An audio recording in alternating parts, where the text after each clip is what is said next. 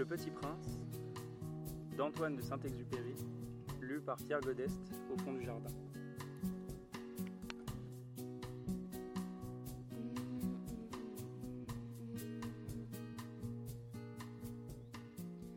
Chapitre 16 La septième planète fut donc la Terre. La Terre n'est pas une planète quelconque.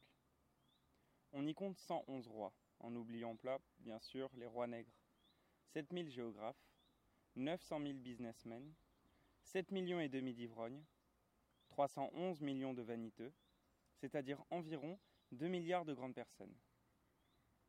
Pour vous donner une idée des dimensions de la Terre, je vous dirais qu'avant l'invention de l'électricité, on y devait entretenir, sur l'ensemble des six continents, une véritable armée de 462 511 allumeurs de réverbères. Vu d'un peu loin, ça faisait un effet splendide. Les mouvements de cette armée étaient réglés comme ceux d'un ballet d'opéra. D'abord, venait le tour des allumeurs de réverbères de Nouvelle-Zélande et d'Australie. Puis ceux-ci, ayant allumé leurs lampions, s'en allaient dormir. Alors, entraient à leur tour dans la danse les allumeurs de réverbères de Chine et de Sibérie. Puis eux aussi s'escamotaient dans les coulisses. Alors venait le tour des allumeurs de réverbères de Russie et des Indes, puis de ceux d'Afrique et d'Europe, puis de ceux d'Amérique du Sud, puis de ceux d'Amérique du Nord. Et jamais ils ne se trompaient dans leur ordre d'entrée sur scène. C'était grandiose. Seule l'allumeur de l'unique réverbère du pôle Nord et son confrère de l'unique réverbère du pôle Sud menaient des vies d'oisiveté et de nonchalance. Ils travaillaient deux fois par an. 17. Quand on veut faire de l'esprit, il arrive que l'on mente un peu. Je n'ai pas été très honnête en vous parlant des allumeurs de réverbères. Je risque de donner une fausse idée de notre planète à ceux qui ne la connaissent pas. Les hommes occupent très peu de place sur la Terre. Si les 2 milliards d'habitants qui peuplent la Terre se tenaient debout et un peu serrés, comme pour un meeting, ils logeraient aisément sur une place publique de 20 miles de long sur 20 miles de large. On pourrait entasser l'humanité sur le moindre petit îlot du Pacifique. Les grandes personnes, bien sûr, ne vous croiront pas. Elles s'imaginent tenir beaucoup de place. Elles se voient importantes comme des baobabs. Vous leur conseillerez donc de faire le calcul. Elles adorent les chiffres. Ça leur plaira. Mais ne perdez pas votre temps à ce pensum. C'est inutile. Vous avez confiance en moi. Le petit prince, une fois sur terre, fut donc bien surpris de ne voir personne. Il avait déjà peur de s'être trompé de planète quand un anneau couleur de lune remua dans le sable. Bonne nuit, fit le petit prince à tout hasard. Bonne nuit, fit le serpent. Sur quelle planète suis-je tombé demanda le petit prince. Sur la Terre, en Afrique, répondit le serpent. Ah, il n'y a donc personne sur Terre? Ici, c'est le désert. Il n'y a personne dans le désert. La Terre est grande, dit le serpent. Le petit prince s'assit sur une pierre et leva les yeux vers le ciel. Je me demande, dit-il, si les étoiles sont éclairées, afin que chacun puisse un jour retrouver la sienne. Regarde ma planète. Elle est juste au-dessus de nous. Mais comme elle est loin. Elle est belle, dit le serpent. Que viens-tu faire ici? Hmm, J'ai des difficultés avec une fleur, dit le petit prince. Ah, fit le serpent, et ils se turent. Où sont les hommes? reprit enfin le petit prince. On est un peu seul dans le désert. On est seul aussi chez les hommes, dit le serpent. Le petit prince le regarda longtemps. Tu es une drôle de bête, lui dit-il enfin, mince comme un doigt. Mais je suis plus puissant que le doigt d'un roi, dit le serpent. Le petit prince eut un sourire. Tu n'es pas bien puissant. Tu n'as même pas de pattes. Tu ne peux même pas voyager. Je puis t'emporter plus loin qu'un navire, dit le serpent.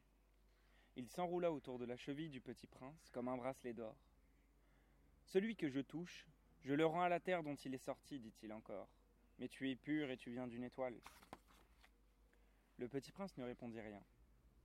Tu me fais pitié, toi si faible sur cette terre de granit. Je puis t'aider un jour si tu regrettes trop, ta planète. Je puis. Oh, j'ai très bien compris, fit le petit prince. Mais pourquoi parles-tu toujours par énigme Je les résous toutes, dit le serpent. Et ils se turent. Chapitre 18 Le petit prince traversa le désert et ne rencontra qu'une fleur.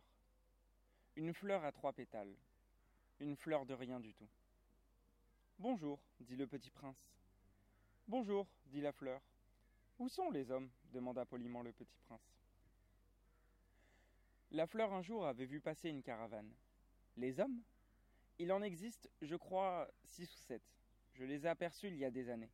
Mais on ne sait jamais où les trouver. Le vent les promène. Ils manquent de racines, ça les gêne beaucoup. Adieu, fit le petit prince. Adieu, dit la fleur. Chapitre 19 Le petit prince fit l'ascension d'une haute montagne. Les seules montagnes qu'il eût jamais connues étaient les trois volcans qui lui arrivaient aux genoux, et il se servait du volcan éteint comme d'un tabouret. D'une montagne haute comme celle-ci, se dit-il donc, j'apercevrai d'un coup toute la planète et tous les hommes. Mais il n'aperçut rien que des aiguilles de roc bien aiguisées. Bonjour, dit-il au hasard. Bonjour, bonjour, bonjour, répondit l'écho. Qui êtes-vous? dit le petit prince. Qui êtes-vous? Qui êtes-vous? Qui êtes-vous? répondit l'écho. Soyez mes amis, je suis seul, dit-il. Je suis seul, je suis seul, je suis seul, répondit l'écho. Quelle drôle de planète, pensa-t-il alors. Elle est toute sèche, et toute pointue, et toute salée. Et les hommes manquent d'imagination. Ils répètent ce qu'on leur dit. Chez moi, j'avais une fleur. Elle parlait toujours la première. Chapitre 20 Mais il arriva que le petit prince Ayant longtemps marché à travers les sables, les rocs et les neiges, découvrit enfin une route. Et les routes vont toutes chez les hommes. Bonjour, dit-il. C'était un jardin fleuri de roses. Bonjour, dirent les roses. Le petit prince les regarda. Elles ressemblaient toutes à sa fleur.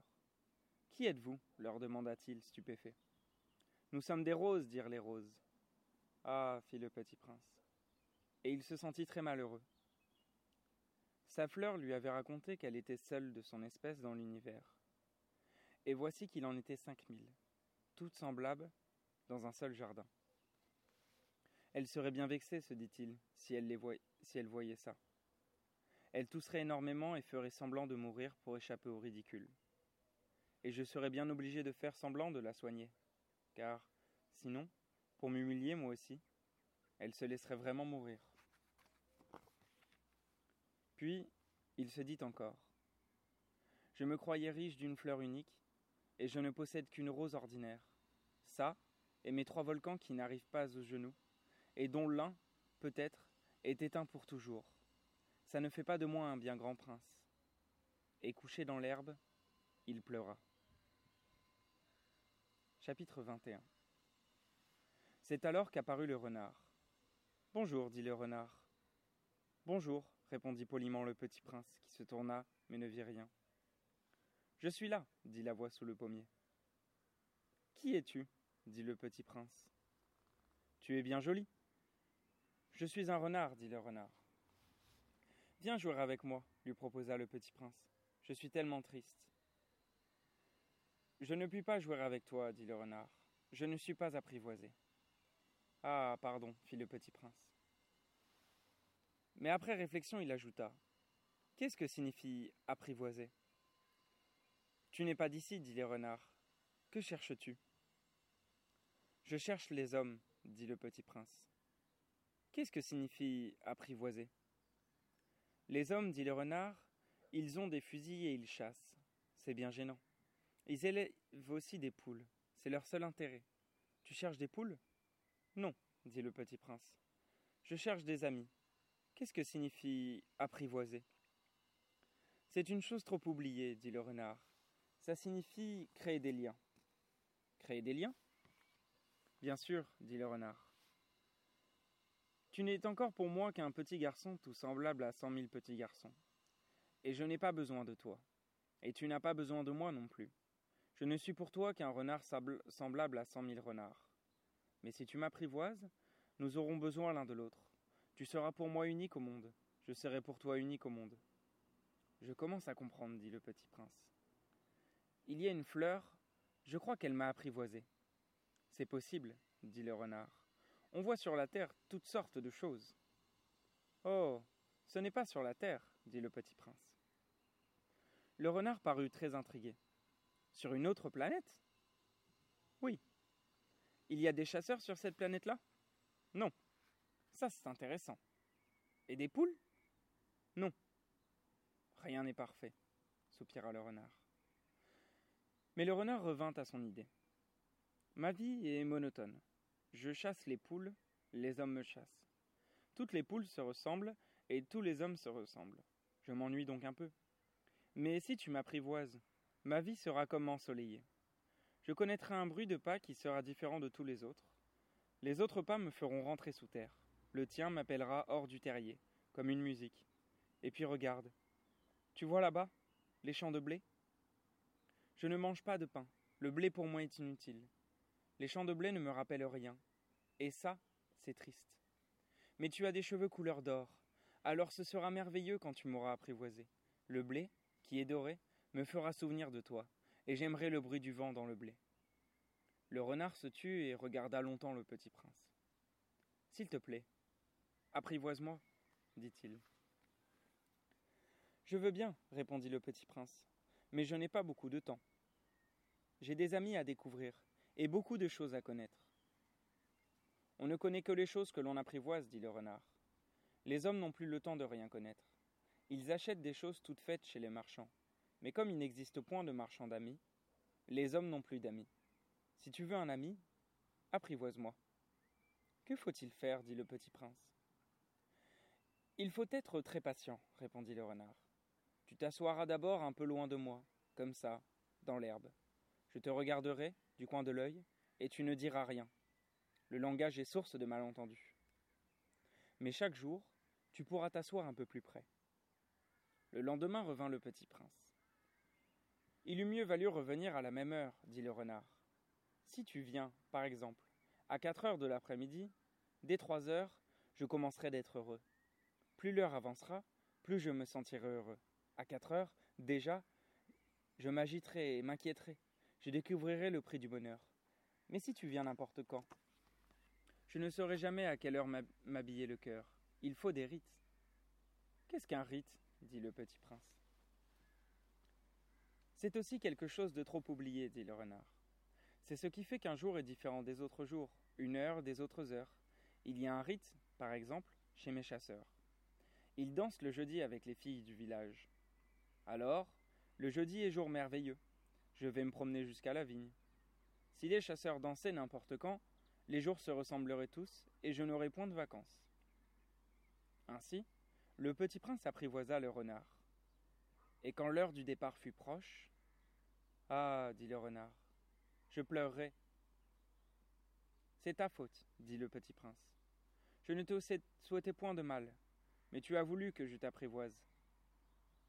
Bien sûr, dit le renard. Mais tu vas pleurer, dit le petit prince. Bien sûr, dit le renard. Alors tu n'y gagnes rien? J'y gagne, dit le renard à cause de la couleur du blé. Puis il ajouta Va revoir les roses. Tu comprendras que la tienne est unique au monde. Tu reviendras me dire adieu, et je te ferai cadeau d'un secret. Le petit prince s'en fut revoir les roses. Vous n'êtes pas du tout semblable à ma rose. Vous n'êtes rien encore, leur dit-il. Personne ne vous a apprivoisé, et vous n'avez apprivoisé personne. Vous êtes comme était mon renard. Ce n'était qu'un renard semblable à cent mille autres. Mais j'en ai fait mon ami, et il est maintenant unique et au monde. Et les roses étaient bien gênées. Vous êtes belle, mais vous êtes vide, leur dit-il encore. On ne peut pas mourir pour vous. Bien sûr, ma rose à moi, un passant ordinaire croirait qu'elle vous ressemble. Mais à elle seule, elle est plus importante que vous toutes, puisque c'est elle que j'ai arrosée, puisque c'est elle que j'ai mis sous globe, puisque c'est elle que j'ai abritée par le paravent, puisque c'est elle dont j'ai tué les chenilles, sauf les deux ou trois pour les papillons, puisque c'est elle que j'ai écouté se plaindre ou se vanter, ou même quelquefois se taire, puisque c'est ma rose. Et il revint vers le renard. Adieu, dit-il. Adieu, dit le renard. Voici mon secret. Il est très simple. On ne voit bien qu'avec le cœur, l'essentiel est invisible pour les yeux. L'essentiel est invisible pour les yeux, répéta le petit prince afin de se souvenir. C'est le temps que tu as perdu pour ta rose qui fait de ta, ta rose quelque chose de si important. C'est le temps que j'ai perdu pour ma rose, fit le petit prince afin de se souvenir. Les hommes ont oublié cette vérité, dit le renard, mais tu, ne dois pas l'oublier. Tu deviens responsable pour toujours de ce que tu as apprivoisé. Tu es responsable de ta rose. Je suis responsable de ma rose, répéta le petit prince afin de se souvenir. Chapitre 22 Bonjour, dit le petit prince. Bonjour, dit l'aiguilleur. Que fais-tu ici? dit le petit prince. Je trie les voyageurs, par paquet de mille, dit l'aiguilleur. J'expédie les trains qui les emportent, tantôt vers la droite, tantôt vers la gauche. Et un rapide illuminé, grondant comme le tonnerre, fit trembler la cabine d'aiguillage. Ils sont bien pressés, dit le petit prince. Que cherche-t-il L'homme de la locomotive l'ignore lui-même, dit l'aiguilleur. Et gronda, en sens inverse, un second rapide illuminé. Ils reviennent déjà? demanda le petit prince. Ce ne sont pas les mêmes, dit l'aiguilleur. C'est un échange. Ils n'étaient pas contents là où ils étaient? On n'est jamais content là où on est, dit l'aiguilleur. Et gronda le tonnerre d'un troisième rapide illuminé. Ils poursuivent les premiers voyageurs demanda le petit prince. Ils ne poursuivent rien du tout, dit l'aiguilleur. Ils dorment là-dedans, ou bien ils baillent. Les enfants seuls écrasent leur nez contre les vitres. Les enfants seuls savent ce qu'ils cherchent, fit le petit prince. Ils perdent du temps pour une poupée de chiffon, et elle devient très importante. Et si on la leur enlève, ils pleurent. Ils ont de la chance, dit l'aiguilleur. Chapitre 23 Bonjour, dit le petit prince. Bonjour, dit le marchand. C'était un marchand de pilules perfectionnées qui apaise la soif. On en avale une par semaine et l'on n'éprouve plus le besoin de boire. Pourquoi vends-tu ça dit le petit prince. C'est une grosse économie de temps, dit le marchand. Les experts ont fait des calculs. On épargne 53 minutes par semaine. Et que fait-on de ces 53 minutes? On en fait ce que l'on veut. Moi, se dit le petit prince, si j'avais 53 minutes à dépenser, je marcherais tout doucement vers une fontaine.